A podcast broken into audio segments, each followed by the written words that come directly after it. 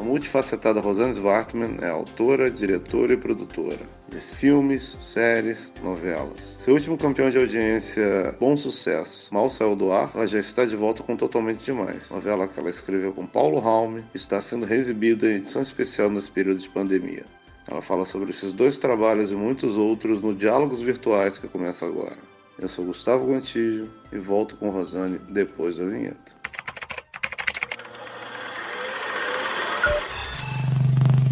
Diálogos Virtuais. Hoje a gente vai falar de cinema, teatro, vai falar de TV, vai falar de série, vai falar de novela, vai falar de curta, vai falar de escrever, vai falar de dirigir. Entendeu? Porque ela faz tudo. Não tem nada que a Rosane Svartman não faça nessa vida. Pô, Gus, você fala essas coisas lindas para mim. E aí a gente esquece, né, tudo que tá acontecendo e fica assim, feliz, mais leve. Não, não obrigada. Obrigada pela generosidade. Como está o cotidiano? Como está viver na quarentena? Ah, eu acho que para todo mundo, né, é muito difícil. A gente fica dentro eu pelo menos tento não sair de casa mesmo e, e vem as notícias, né? Hoje a gente bateu recorde de novo. É muito difícil, acho que para todo mundo essas notícias vão minando a gente, mas ao mesmo tempo é, a gente tem que ter esperança. Quando a Angela Davis esteve aqui, ela citou o Stuart Hall, né? Que é um acadêmico, e ela falou, ele fala muito sobre o momento histórico e a gente tem que acreditar que esse momento histórico virá. Então a gente tem que se preparar para ele. E eu que estou obsessiva lendo tudo, né? Futurologia, né, científica, você tem que pensar no que você acha que virá e se preparar para isso. A gente que trabalha com a escrita, com as narrativas, com o audiovisual, mais do que nunca a gente tem que pensar e eu quero crer que é um futuro melhor e que virá um momento melhor do que esse que a gente está vivendo. Se Deus quiser, eu acho que a gente vai sair dessa, vai ser duro. Quando a gente sair dessa, vai ser duro também, mas a gente tem que perseverar. Me explica, você está conseguindo trabalhar? Como é que tá? Tem rotina aí para trabalhar? Como é que tá? Tenho. Eu acho que desde que eu tive filho, né, a vida da gente vira um pouco de cabeça para baixo e não é à toa que tem estatísticas terríveis de que, né, do número de mulheres que conseguem voltar para o mercado de trabalho depois de ter filho. Então, eu precisei me organizar, né, para escrever. Então, aquele momento de pensar, de ficar jogando paciência antes de escrever aquela cena, de devaneio, eu, eu desde que eu tive filho, eu tenho uma concentração maior para escrever e, e para fazer. Então, isso ajuda esse momento que a gente está vivendo de conseguir parar e falar assim: agora eu preciso parar de ler notícias de redes sociais e preciso trabalhar. Então, eu criei uma rotina para mim. Hum. Quando você escreve novela, você vive um momento de caos, né? Você tem que trabalhar muitas horas por dia, são seis capítulos por semana. E eu acho que a mesma organização que eu tive junto com a equipe no meio da novela, de organizar um, uma tabela, de ter um dia livre, de hum. trabalhar só até certa hora, tudo isso eu, eu mantive e estou reproduzindo de certa forma na quarentena.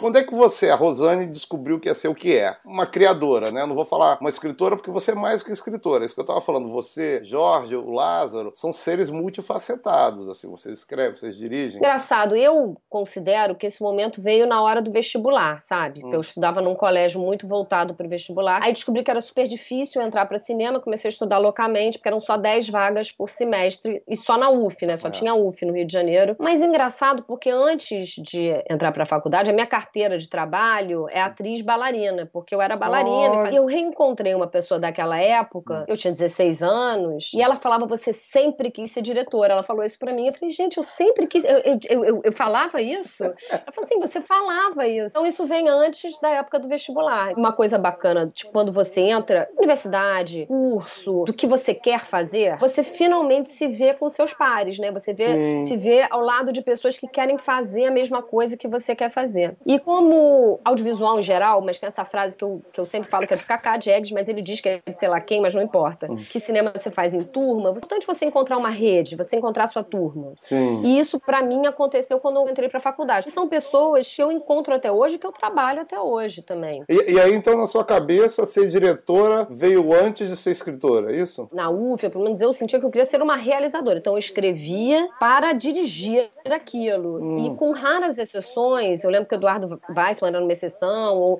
e outras pessoas, nós nós éramos todos realizadores, queriam escrever e depois dirigir. Sim. Quando eu entrei no mercado de trabalho de alguma forma, e até estagiando ainda na UF, é que isso foi separando, entendeu? Uhum. É, ó, tô te chamando para escrever, tô te chamando para ser assistente de direção, tô te chamando para fazer elenco. Então, quando você entra no mercado, é que isso muda um pouco. Sim. Geralmente eu sempre peço para quem vem trazer uma entidade que esteja precisando de ajuda. A Rô trouxe uma dezena. Para começar, a Globo tá com um site chamado para quem doar.com.br. Lá você pode achar todas as entidades, iniciativas eh, que estão ocorrendo nesse momento por área geográfica. Tá tudo organizadinho para quem doar.com.br. E dentro tem algumas dessas que a Rô citou hoje. É a CUFA. Através de lá você entra no site da CUFA, aí tem todos os dadozinhos, como é que você pode doar, como é que é a conta, que banco que é. É hiper fácil. Outro que a Rô trouxe é o Nós do Morro. Ela tem uma ligação grande com o Nós do Morro, né? E aqui dentro desse, da, da, da página deles no Facebook tem os dados de também como doar para Nós do Morro. Eu procuro nesse momento, né, a gente que, que tem um salário fixo, doar para vários territórios. Eu e também. Nós do Morro é uma relação muito antiga, é um trabalho que já transformou. Eu dei, a, eu sou fundadora do Núcleo de Cinema do Nós do Morro desde 95 com Vinícius Reis e o Ruth Fraga e na verdade o teatro vem muito antes disso. Dei aula muito tempo, agora eu sou conselheira, enfim, mas Olha. e, e vou não, é, mas dei Foi aula, vejo meus alunos dando aula, e é um projeto importantíssimo sem patrocínio no momento, né? Uhum. E, com, e, e com poucos padrinhos e madrinhas como eu, e que, é, independente do que eles estão fazendo agora, que é centralizando é, a distribuição de cestas para uma comunidade como, como Vidigal, que tem muita incidência de pneumonia, porque é muito úmida, por onde fica e tudo, além desse trabalho maravilhoso que eles estão fazendo no momento, que é emergencial, existe também é, esse, esse, esse trabalho lúdico, né? O, o Gusto tem uma frase muito importante que é, é, é uma pessoa sem sonhos é como um pássaro sem asas. Sim. E ele há tanta, há tantas, fico até emocionada, há tantas décadas, né? É, traz sonhos e que mudam a vida de outras pessoas. E tem tantas ações importantes acontecendo, mas quando você me pediu para listar, eu listei Nós do Morro, a CUFA, trabalho do Renê, que é o Voz da Comunidade, Sim. que eu acho super importante. Médicos Sem Fronteiras é um lugar que eu sempre ajudo. ActionAid, Greenpeace, tem várias, que são tantos lugares, mas eu acho que nesse momento agora que a gente está falando de pandemia, né, e dessa necessidade que é a necessidade um, que é né, as pessoas conseguirem se alimentar e conseguirem tentar se manter saudáveis e no, meio dessa loucura toda, essas ações são emergenciais. Qualquer coisa que você doar, eu garanto que vai fazer uma diferença.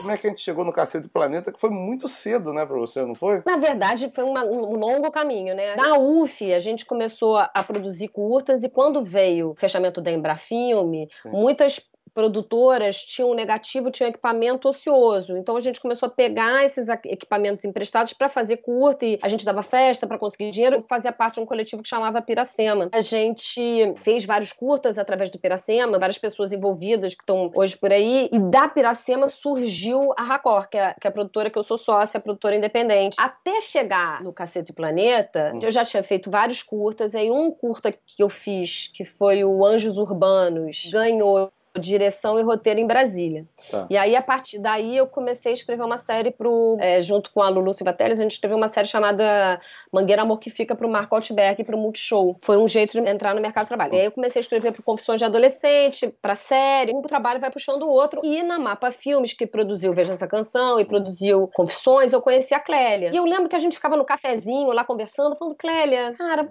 fazer um filme, vamos fazer ela, vamos. É. Louca, né? As duas. Então, então tem esse roteiro aqui, vamos. E aí, trabalhei no filme da Copa, de 94, É. Nova York. E aí eu tive contato também com aquele cinema independente americano. E eu falei, Clélia, a gente tem que fazer que nem eles. Eles fazem filme com o dinheiro que tem. E Sim. aí a gente fez o Como Ser Solteiro. E o Como Ser Solteiro era um pouco a cena que eu via à minha volta, né? Tem essa frase, fale da sua aldeia, fale pro mundo. Uhum. Então, era um pouco assim, eu eu comecei a anotar frases das pessoas que eu encontrava no Baixo Gávea, na festa, no Posto 9. E eu comecei a ver que aquilo ali tinha uma comédia romântica ali, tinha uma Uhum. coisa saborosa ali naquele mundo, naquele universo. E também um pouco já discutindo questões de gênero, né? Feminismo, machismo, já tinha um pouco disso. É claro que eu olho pro filme hoje e falo, hum, hoje isso aqui eu faria diferente, as lutas identitárias mudaram, as questões de gênero mudaram, mas eu acho que ele é um retrato daquela época e daquele astral daquele lugar ali, aquela pequena bolha daquele momento. E é um filme leve, divertido e principalmente despretensioso. Sim. Eu quis seguir esse pensamento do cinema independente americano. Vamos fazer o simples, vamos contar essa história aqui, ó. A gente realmente fez um filme em turma. Porque eu acho que tem essa coisa do primeiro filme, sabe? Ou da primeira websérie, ou do primeiro trabalho de um realizador, ou de um autor, ou um diretor, que as pessoas ajudam. Muitas pessoas foram extremamente generosas. Cláudia Gimenez, sabe assim, o Robson Caetano, pessoas que toparam Sim. filmar um dia com a gente, sem cobrar nada, generosos quando souberam que era o primeiro filme de tanta gente. E eu lembro que teve gente que a gente só pôde pagar porque demorou para entrar o dinheiro um ano depois, sabe? Assim, foi muito complicado o processo. Eu não sei se eu teria uhum. estômago para terminar um longa, dever um apartamento, não saber direito ainda como é que vai entrar o dinheiro. Não, hoje jamais faria isso. Mas naquela época a gente sonhava e acreditava no sonho e foi um salto esse filme para todo mundo. Sim, esse filme e foi um Lavigne, que era diretor, é, é, foi diretor e ajudou a criar o Cacete Planeta, é, ele estava procurando uma mulher que pudesse dirigir comédia. Quando ele viu como ser solteiro, ele me chamou para fazer o Garotas do Programa. Criado que durou uns quatro meses, com a Marília Pera, com a Zezé Polesco. E aí, quando esse programa acabou, eu fui pro Caceta como diretora. Mais ou menos nessa época, um pouquinho antes, você começa com os livros, não é? é eu acho que os livros têm a ver com ter filho, né, também. Foi um pouco depois, né? Tem a ver com ou o projeto audiovisual que eu estava fazendo, que é o caso do Quando Éramos Virgens, do uhum. livro Desenrola, Tainá, que é um filme infantil, Luft, que é um filme infanto-juvenil, Desenrola, que é um filme adolescente, em inglês a gente chama de Coming of Age, né? Sim. Esses filmes e livros e de rito de passagem. O Desenrola veio primeiro como livro ou primeiro como ideia para o cinema? Desenrola, ele é um longa-metragem, uhum. duas temporadas de uma série Sim. que é um spin-off desse longa-metragem para o Multishow, uma websérie, um ARG que é um jogo de realidade Sim. alternada, um jogo multiplayer que a gente fez, que chegou a ter 15 mil inscritos Olha. na web, uma série de documentários para o GNT, que fez parte da pesquisa, um portal que a gente fez junto com o Futuro para escolas de ensino médio, e um livro de não ficção que a gente fez pela Casa da Palavra, e um livro de ficção que a gente lançou logo depois do filme. Então, é um projeto que hoje a gente falaria que é um projeto transmídia, mas que na Sim. época eu e a Clélia a gente chamava de projeto guarda-chuva. Demora demora tanto até você conseguir fazer um filme. Então a gente começou a pensar bem, será que a pesquisa não dá um outro produto? Será que essa pesquisa não pode virar uma série de documentários e um livro? Será que esse conteúdo, essa pesquisa toda que a gente está fazendo em escolas não pode virar é uma websérie para um uhum. portal que dialogue com jovens e adolescentes sobre sexualidade, sobre entrada no mercado de trabalho, sobre as primeiras vezes todas? O processo começou em 2005, o filme mesmo a gente lançou em 2012, se não me engano, mas aí veio a série depois, então acabou em 2013. Então, ao longo desses anos todos, uhum. olha todos esses produtos que eu fui é falando. E... É, mas é que eu falo, você é uma criadora, entendeu? Você usa suas várias habilidades e talentos para criar de modos mais variados possíveis e com muitos parceiros. Assim, você é uma pessoa muito generosa. Você traz muita gente para trabalhar, você lança muita gente. Eu acho que é um pouco da sua personalidade mesmo. Eu lembro que uma primeira aula que eu tive lá, com, quando a gente deu aula no Nós do Morro, a gente foi pro CTV e a aula foi lá. Eu falava assim, gente, a primeira coisa é assim, vocês têm que ter uma história para contar. E aí, se você tem uma história para contar e você precisa contar aquela história, ela vai sair de qualquer jeito. O nosso querido Rodrigo Fonseca, inclusive, mandou 32 perguntas. Você tem uma trajetória acadêmica em paralelo ao seu trabalho com direção e escrita de roteiro. De que maneira seus estudos universitários refletem em sua produção audiovisual? Essa parada para voltar para a universidade e refletir sobre, sobre o trabalho foi muito importante. E eu lembro que, principalmente o mestrado, hum. foi o nascimento da cultura da convergência. E o nascimento. Da cultura já existia há muito tempo, tá? A Bíblia, nada mais convergente, transmediado que a Bíblia. Estava na época das wikis, da Web 2.0, tinha acabado de sair o Cultura da Convergência, o Clay Cultura da Participação, todos esses livros. Eu lembro que eu chegava na Racó e falava, Clélia, a gente precisa trazer tudo aquilo que eu estou vendo de teoria para a prática. A reflexão do que a gente está fazendo é muito importante, assim como, às vezes, experimentar muito do que se fala na teoria, ou que a gente está lendo, estudando, é importante. Então, muito do que eu aprendi no mestrado, eu trouxe de volta para o desenrolo especificamente. E aí, no doutorado, foi super importante, porque meu objeto de estudo é justamente. Bom, é o seguinte: meu doutorado é, e na verdade agora, aos domingos, eu trabalho em traduzir ele, porque a Routledge, que é uma editora inglesa, quer editar. Eu guardei os direitos em português, mas eles vão editar em inglês, né, para o mundo. E é sobre a, a trajetória trajetória do audiovisual no Brasil e, e da televisão é, é, completamente diferente do resto do mundo. Sim. E no Brasil a gente vê fenômenos que a gente não vê no resto do mundo. A gente ainda tem é, audiências em massa, principalmente para telenovela, hum. e, e não audiências, além não audiências fragmentadas que a gente vê no resto do mundo, mas a gente tem uma audiência multiplataforma. Sim.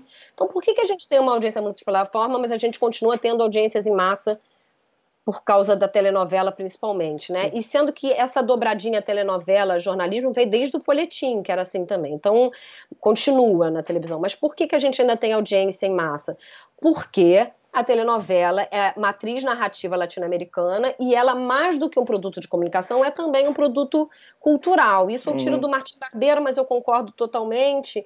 E a gente tem que entender esse fenômeno. E quando a gente entender esse fenômeno específico brasileiro, a gente vai conseguir entender o futuro do audiovisual. Se a telenovela vai fazer em 2021 70 anos Uhum. Olha, olha só, um dos produtos audiovisuais mais resilientes, uhum. acho que do Brasil mais resiliente, mais, eu diria. Com certeza.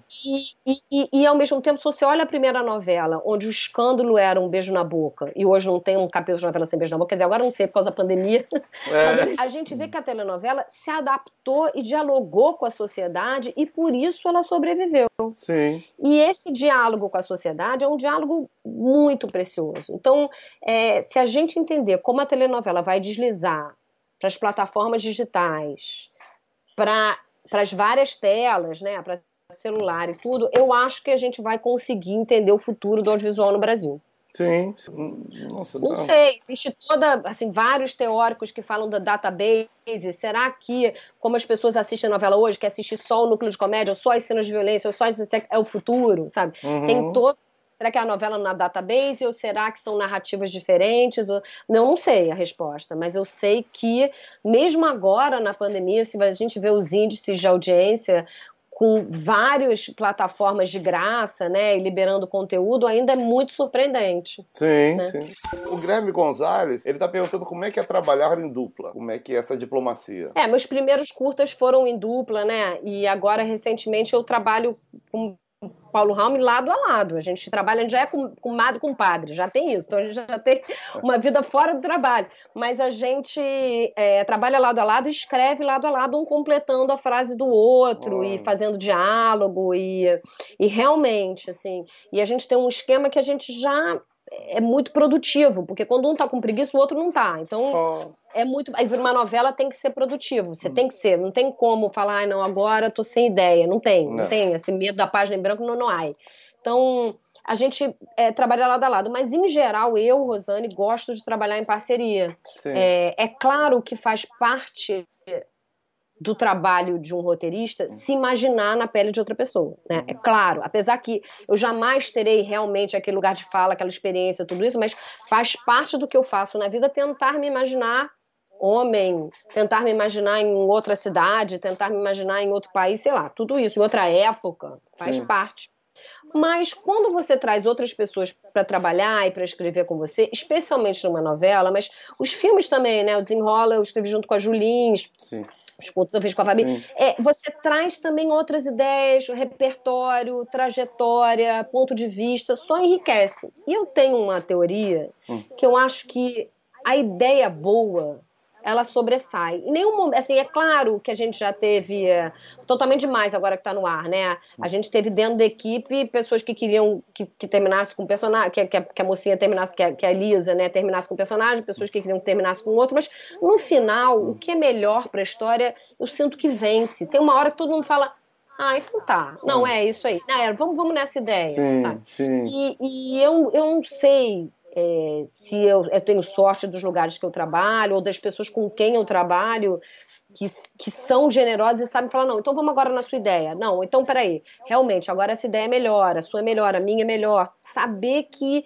é, quem tem que vencer é a história e não a sua, a sua ideiazinha. Muito então, bom. eu estou num processo agora que a, é, a gente é uma equipe sou é, é, fazendo, estou fazendo um musical, né?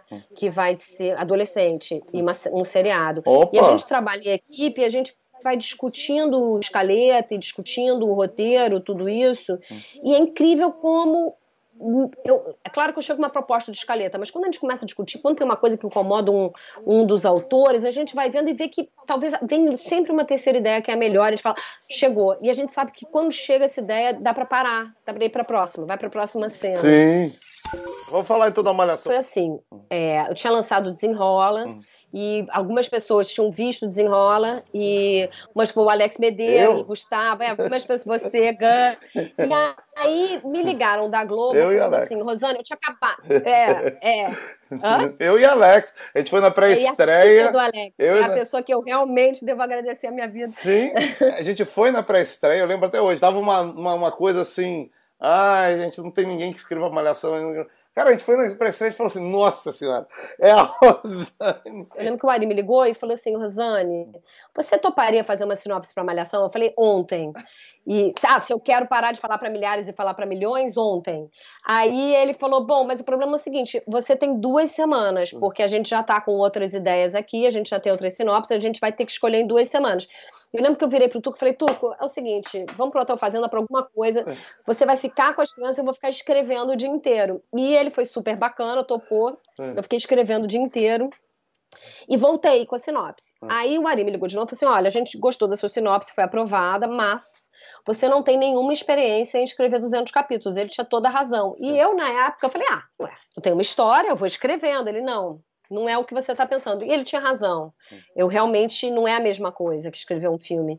E aí ele falou é o seguinte: você topa se eu colocar uma, uma roteirista muito experiente. Uhum. Ela vai te ajudar a contar essa história que você quer contar. E aí ele me apresentou a Glória Barreto, uhum. que foi minha primeira grande parceira na Globo, na verdade. E ela foi de uma paciência, de uma generosidade, de ensinar, de falar: ó, uhum. precisa de um bom gancho, precisa de repercussão. Se acontece um grande acontecimento é, em Malhação, em qualquer novela, o público quer ver a repercussão, você não pode já pular para outra coisa. Uhum. É, você precisa pensar melhor o arco desse personagem, está indo muito rápido, ou isso aqui vai ser rejeitado. Você tem que, se você quer que essa mãe seja assim, você tem que construir isso aos poucos. Vamos deixar o público primeiro ter afeto por ela, e depois ela deixa o garoto sozinho para dormir fora com o professor de biologia, sabe? Ela, ela foi me realmente me ensinando o beabá de escrever 200 capítulos, porque não é fácil. E a gente ainda tinha ainda por cima a Ana Moretson supervisora. Sim. Então, ela também me ensinou muita coisa. Por exemplo, lembro da Ana falar, Rosane, jamais faça um gancho só no diálogo, a não ser que seja eu sou seu pai. Se não for eu sou seu pai, se não for uma coisa muito bombástica, coloca na ação, tenha uma coisa visual, sabe? Sim. Foi realmente, é, foi, foi um grande aprendizado, assim, foi, foi realmente, eu, eu não estava, eu não, eu não estaria preparada para fazer sozinha se eu não tivesse a Glória do meu lado, sabia? Olha. Com toda a experiência de já ter feito seriado, de já ter feito longa, de mais de um longa, sabe? Já tinha feito três longas, vários seriados para TV a cabo, uhum. tudo isso. Então, por isso que eu achava que tudo bem. E não é tudo bem. Realmente é legal ter alguém junto de você, é ser, ser um supervisor, entendeu? Sim. Então é... tinha as duas coisas, tinha uma parceira e um supervisor. E agora a gente tem que ver depois da pandemia, porque talvez, talvez esses, essas rotinas, esses processos mudem também. Talvez essas reuniões que a gente tenha é, é, pessoais que a gente tenha normalmente, acho que isso tudo vai mudar bastante. Eu não sei. Talvez a gente fique acostumado a, a, a trabalhar à distância.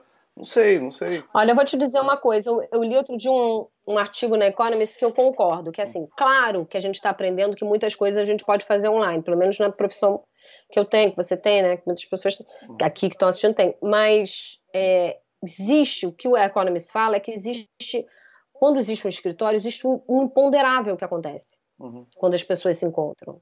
Uhum. Existe o acidente, existe o, o, o, o, cafezinho, existe o.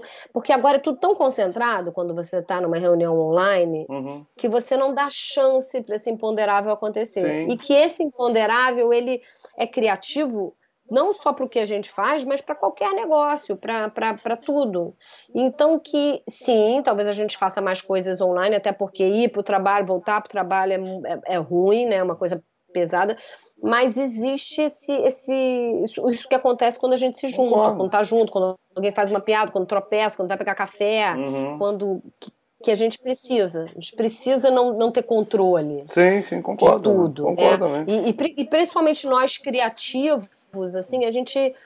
É, a gente, não pode, a gente não pode ter controle total das ideias, porque senão não sai coisas diferentes, não, não, a gente não consegue sentir o, o, o, o amanhã, né, o que está latente, ter sensibilidade para arriscar alguma coisa diferente. Então a gente vai seguir, sei lá, as pesquisas, é, as tendências e tudo isso e, e, e, cadê o imponderável? Né? Sim, sim, sim. O imponderável vem de andar na rua, de ter uma ideia quando você está, sei lá, andando a pé. Sim, sabe? sim, são os melhores momentos, a hora que você pensa, você vê as pessoas ao seu redor. Eu acho que assim, é, eu não sei, eu até eu ia te perguntar, mas para mim assim, uma das razões do seu grande sucesso é que você é uma pessoa, um grande sucesso mesmo, você sabe. É você andar na rua, conviver com as pessoas, é, você, sabe, você sabe da rotina, você vê o que as coisas estão acontecendo, você conversa com um jornaleiro, é, e eu acho que isso tudo imprime no seu trabalho, assim, essa, essa fidelidade que você tem, essa, esse mundo que você mostra no seu, nas suas obras, é um mundo muito, muito palpável mesmo. E que de repente, assim, durante um tempo, os autores foram um pouco distanciando, foram ficando em casa, foram morar em Paris, foram morar em Nova York e pararam de conviver com o jornaleiro, com o porteiro, de andar na rua. E de repente, o que eles estão tentando passar para o público não é exatamente a vida que o público vê no dia a dia deles. Eu acho que a Janete Claire ia, né? Ela falava porque ela não dá para ela falava isso, não pode se encastelar o autor, né? Ela Sim. ia lá fazia unha todo dia porque ela queria viver um pouco, sei lá, às vezes é, é isso, é. é. A, a Eneida Nogueira falava isso, falava que o autor ele tem que ter a sensibilidade do que está latente na sociedade, do, do, que as pessoas querem falar, mas ainda não falam. Porque se desse certo, né, com, com, o banco de dados que a gente tem hoje, por exemplo, dos VODs, né? O, o, o, é, é, o, banco de dados é uma coisa tão preciosa, a Economist falou, né? O banco de dados é o novo petróleo. Então, será? Já dá para saber o que, que as pessoas querem, o que, que as pessoas gostam. Então, por que, que nem toda série dá certo? Por que, que nem tudo dá certo? Porque tem esse imponderável. Tem esse, aliás, isso é uma das coisas da minha tese também, que é a cadeia de produção da televisão, de uma novela, que termina no autor, que tem que ter a sensibilidade que aquela história é história para ser contada naquele momento. Eu até tenho algumas teorias de que histórias vão ser vão precisam ser contadas daqui quando acabar essa pandemia, quando a gente sair de casa, mas Sim. é o que eu sinto, é o meu faro. Mas é isso que faz, por exemplo, surgir uma novela com bom sucesso que fala de morte, de livro e de basquete, quem diria, né? Que é carnaval. Quem diria, olha, então, eu tenho uma ideia para uma novela que fala de morte, livro, basquete. Oi, não, mas a, é, funcionou e deu certo. E tem que ter executivos que entendam, né, como o Civo, como, né, que, que tem essa parceria com as pessoas que dão o sinal verde, que aprovam Sim. essa ideia, que enxergam, não, ó, essa ideia talvez é, é, talvez o que as pessoas vão querer falar lá na frente, é o que é o que está lá, é o que as pessoas estão querendo falar e conversar. Eu acho que não tem pesquisa é, que se equipare a isso, ao, ao faro e a sensibilidade que também. um autor tem que ter do que está latente na sociedade. Também acho que não, também acho que não. Ingrid Bassa, nossa companheira na Globo, está perguntando se você vê a possibilidade de alguma telenovela brasileira ser uma obra fechada em algum momento. É engraçado, porque Totalmente Demais hoje é uma obra fechada, né? Tá passando ah, no sim, ar como uma obra fechada. Olha aí. Obra, obra aberta que eu achei. Agora, eu acho que uma novela fechada é possível. É possível, mas não é tão legal, né? Porque eu acho que parte da magia da novela é ser uma obra aberta, esse diálogo com a sociedade que vai transformando a novela ao longo do caminho. Se bem que, como eu falei, Totalmente Demais está passando hoje, tudo, tudo que está passando no ar, aliás, está passando como obra fechada, né? A Sim. novela das seis, das sete, Sim, das nove, Malhação, hoje são obras fechadas, mas que a gente está vendo na TV aberta. A gente está criando. Eu entro no, no, no, no, Twitter, eu vejo algumas pessoas falando de coisas que eu também queria mudar na novela, mas agora já era, não tem mais como mudar, né? Uhum. Porque em quatro anos muda muita coisa, né? A sociedade mudou muito em quatro anos, principalmente no que diz respeito, mais uma vez, às lutas identitárias, né? O feminismo e tal. E eu mudaria algumas coisas ali, é, em Totalmente Mais hoje, e ela, infelizmente, é uma obra fechada. Mas eu acho que seria uma experiência mais rica para o espectador também, se ela ainda fosse uma obra aberta e se ele sentisse que ainda pode mudar alguma coisa. Vou fazer a pergunta do João Carlos Dias. Quais histórias Olha. você acredita que estarão latentes de interesse do público pós-quarentena? Olha, isso é uma grande discussão. Vou falar no que eu Rosane, acho que as pessoas. Eu, e eu acho que é uma tendência. Porque eu acho que a quarentena fez também. Ela acelerou algumas tendências, Sim. né? É, e eu acho que a quarentena, eu não sei quanto tempo a gente vai ficar de quarentena, obviamente, adoraria saber, mas eu acho que, como todas as outras pandemias, né, na história recente da humanidade, ela vai passar, isso Sim. vai passar. Mas acelerou alguns processos com certeza, né? Foi um acelerador de tendências. Então, eu já achava que uma, uma tendência, principalmente porque se a gente tirar a quarentena está acontecendo na atualidade no Brasil continua péssimo. A quarentena, a quarentena, parece que fez a gente, enfim, é, né, faz parte de um cenário muito difícil que está que, que tá acontecendo no Brasil. Então eu aposto que o que as pessoas vão. E a gente tem que lembrar, que eu acho que isso é muito importante, quais são os principais valores brasileiros, né, que o Sintonia com a Sociedade está estudando, que outros, outras pesquisas já trouxeram para a gente. E o primeiro valor do brasileiro é fé. Sim. O segundo é família. Uhum. E só em terceiro lugar vem realização profissional, realização pessoal, todas essas coisas. Uhum. Então, se a gente pensar nesses valores da sociedade brasileira, no que a gente está vivendo agora, que é um momento né, de desencantamento, de, de um sentimento de desalento, de, de né, de que a gente está vivendo realmente um momento assim atual muito, muito, muito difícil, muito cruel, uma sociedade injusta, tudo isso. Então eu acho que a gente tem que oferecer reflexão e também esperança. Também é. Eu acho que o que vem da, depois da pandemia é um pouco o que a Luciana falou na reunião. Ela falou assim: cadê o sonho? Cadê a utopia? Cadê o que o Gucci Fraga, né, do Nós do Mundo, fala que um homem sem sonhos é como um pássaro sem asas. Então eu acho que a gente tem que oferecer não escapismo, que foi uma tendência até de obras pós-pandemia, né? Sim. A gente conversando, mas eu acho que a gente tem que oferecer um pouco de sonho, a gente tem que falar principalmente de empatia. Eu acho que esse é um assunto que a gente precisa falar, né? De, de olhar para o lado, olhar para o outro, de empatia. Acho que fé tem a ver com religião, mas não só tem a ver com religião, tem a ver com esperança, de que as coisas podem ser melhores, que, que a gente pode trabalhar para isso, que a gente pode olhar para um horizonte. Então, o que a gente está fazendo, assim, nesse, nesse musical, eu, eu, eu, é, que começou, a ideia começou pré-pandemia, mas eu acho que cada vez mais, e principalmente no momento que a gente está vivendo é importante, é assim, a arte é importante.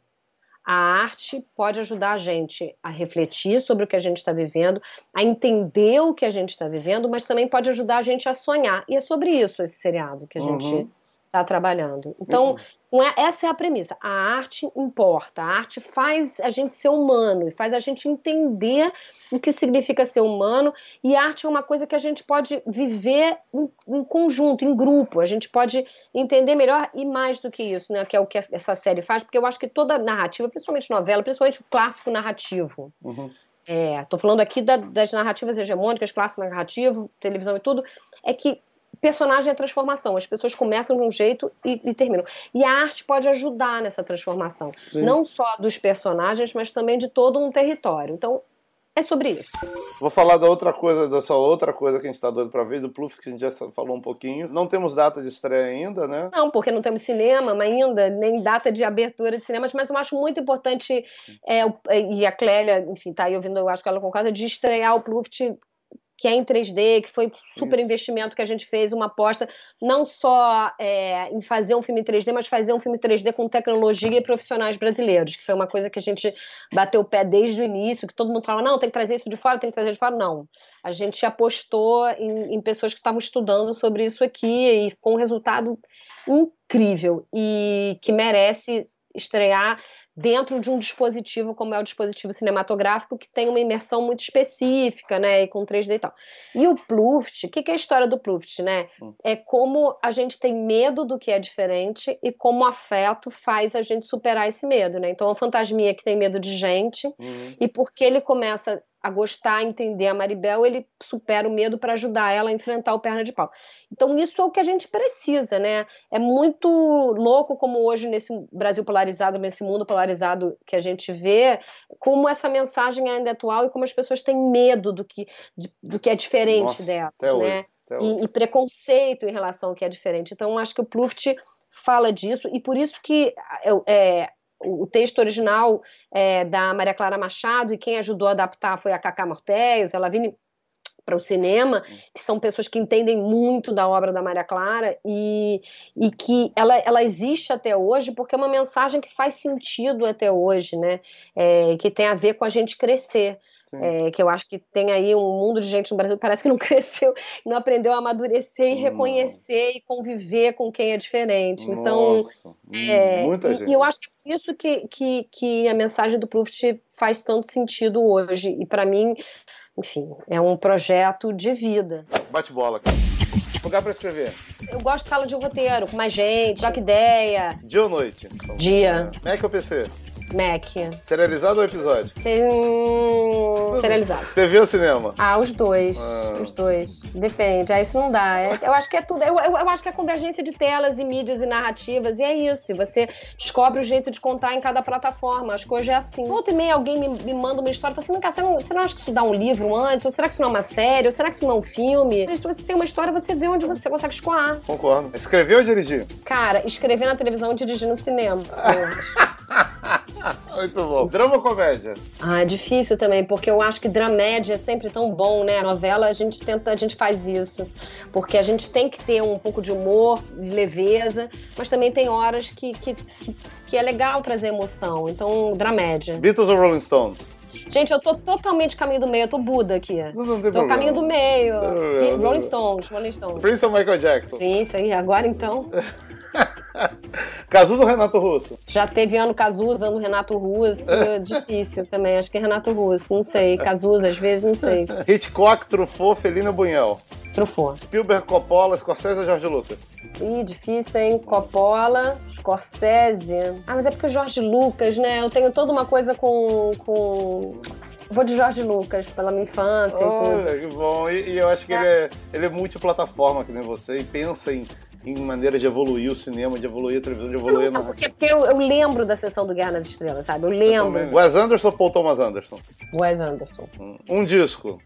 Ai, gente. Eu vou falar um disco, é porque são vários discos, né? Tem várias fases, assim, de, de, de música, de disco, mas eu vou falar um que, que me marcou porque era a banda que tinha a ver com o solteiro, que era a banda dos amigos, que era um disco que não saiu, né? Que era o disco da banda Bell. Ah, Então, sim. Eu gostava é, da banda lembra? Bell. Então Eu esse lembro. realmente não saiu da, assim, eu ouvi muito, muito, muito, muito, muito, muito, muito. Mas o primeiro disco que eu lembro de ter é o The Wall, sabe? Do Pink. Floyd, que eu lembro do álbum, assim. Então esse é um, livro que eu- um disco que eu lembro de ter. Mas, mesmo. mas eu diria que o disco de, de, de, que de tocar foi da banda Bell, de Sem Parar. Um livro. Aí eu adoro, faz sobre a cegueira, né? É muito Muito bom. bom. Mas aí se eu fosse pra infância seria outro, se eu fosse pra adolescência seria outro. Mas esse realmente é um livro que eu acho incrível. Uma série. Eu tô adorando Minha Amiga Genial, eu tô adorando Ah. My Brilliant Friend, adorando, Sim, sim. assim, achando incrível. Então seria a série que eu diria agora. E olha que eu não gostei do livro, tá? Eu tenho isso pra dizer, eu não consegui terminar no livro 1. Achei. Triste, pesado. É, hum. Um filme. Eu vou falar o último filme que eu vi, que eu gostei, que é o do Christophe Honoré, que eu não tinha visto, Le Chanson d'Amour. Acabei de ver, Ah, vi agora, muito legal. E, e só porque foi o último filme que eu vi, assim, o filme, mas se eu falasse o filme, tem vários filmes, né, Uhum. da vida. É, tantos filmes bacanas, tem, teria que parar e, e pensar também, e pesquisar. Mas esse realmente eu vi agora e Deus te deu os poderes máximos para você criar uma série sobre a humanidade. Você pode reviver autor, pode pegar gente viva, ué, morta, qualquer um. Quem são essa sala de redação? Quatro pessoas. Posso falar? Eu tô muito feliz com as quatro pessoas que eu tô escrevendo agora, eu vou Olha, citar o nome deles. Eu tô com uma sala de redação. É porque eu acho que eu acho que merece, porque é o momento, Sim, sabe? Eu não quero cita. tirar, assim. É claro, é- é, eu poderia falar, se eu, se eu- assim, o Paulo Raul é o grande parceiro, meu grande parceiro das últimas obras, mas é só um momento agora, o momento atual, até porque você me pegou de surpresa, porque eu não lembro de ler isso na pauta, de ter que fazer essa. Tá lá, abre que tá lá. Incríveis. Não, mas eu, assim, eu tô trabalhando com a Sabrina Rosa, a Juliana Né, do Desenrola, a Bia Corrêa do Lago, o Rafael Souza, e eu tô adorando, assim, trabalhar com eles, e a Rafa Almeida também na pesquisa, e tá sendo realmente muito especial. A parceria com a Flávia, o Gabriel do Globo é muito especial também, a Érica é que tá participando no Globoplay, e e eu tô, assim, no meio dessa pandemia, de tudo que a gente está vivendo, né? Já, a gente já falou sobre isso aqui. Tem sido um momento de tanta leveza, né? A gente sonhar junto, pensar junto esse musical. Então tá sendo um prazer tão grande que eu não queria trocar esse momento é, por mais nada. Então, tô, tô feliz. Tô, assim, tô com a equipe dos meus sonhos vivendo é, nesse momento, escrevendo uma série que a gente acha importante para esse momento. Então, tá tudo certo. Você tá certíssimo. Você é demais. Última pergunta. Se você pudesse, aqui eu sempre dou crédito, foi o Lázaro que sugeriu. Se você pudesse escrever a frase final para essa aventura pandêmica que estamos vivendo, qual seria? A frase final para essa loucura pandêmica, ah. eu acho que assim, quando a gente chegar no final, quando tudo tiver acabado, eu vou voltar pro pickpocket do Robert Bresson e falar que estranho caminho eu tive que percorrer para chegar até aqui. É essa a frase. Por isso que Rosane Swartman é uma das mulheres mais maravilhosas Ai, desse planeta. Eu adoro. Eu queria agradecer o convite, a pesquisa que eu vi que você fez. Pô, muito obrigada para a gente poder ter essa conversa. Então, eu queria te agradecer. É um também. prazer, foi uma das melhores pesquisas que eu já fiz na minha vida. Pô, estudar a Rosane Svartman. Ah. No futuro as pessoas vão ter isso, essas classes no, na universidade. Vamos estudar as obras de Rosane Svartman. Aí eu fiz as legendinhas. Ok, eu já sei ficar constrangida, mas muito obrigada mesmo. Agora, Ó, todo mundo, gente, obrigado para todo mundo que está aí. Obrigada a todo mundo que está aqui. Obrigado, obrigado Gus. Tchau. Beijo. Espero que vocês tenham gostado do nosso episódio do podcast Diálogos Virtuais de hoje. Você pode escutar pelo G-Show ou também pelas principais plataformas de podcast. É só procurar por Diálogos Virtuais. E no G-Show, além do nosso programa em áudio, você pode assistir os melhores momentos em vídeo dos nossos bate-papos. Tá tudo em gshow.com/podcast. E para ajudar quem está sofrendo com os impactos da pandemia, do novo coronavírus, acesse paraquemdoar.com.br. Lá você se conecta com quem está trabalhando para combater e prevenir os impactos dessa doença na vida dos brasileiros. Saúde e até a próxima.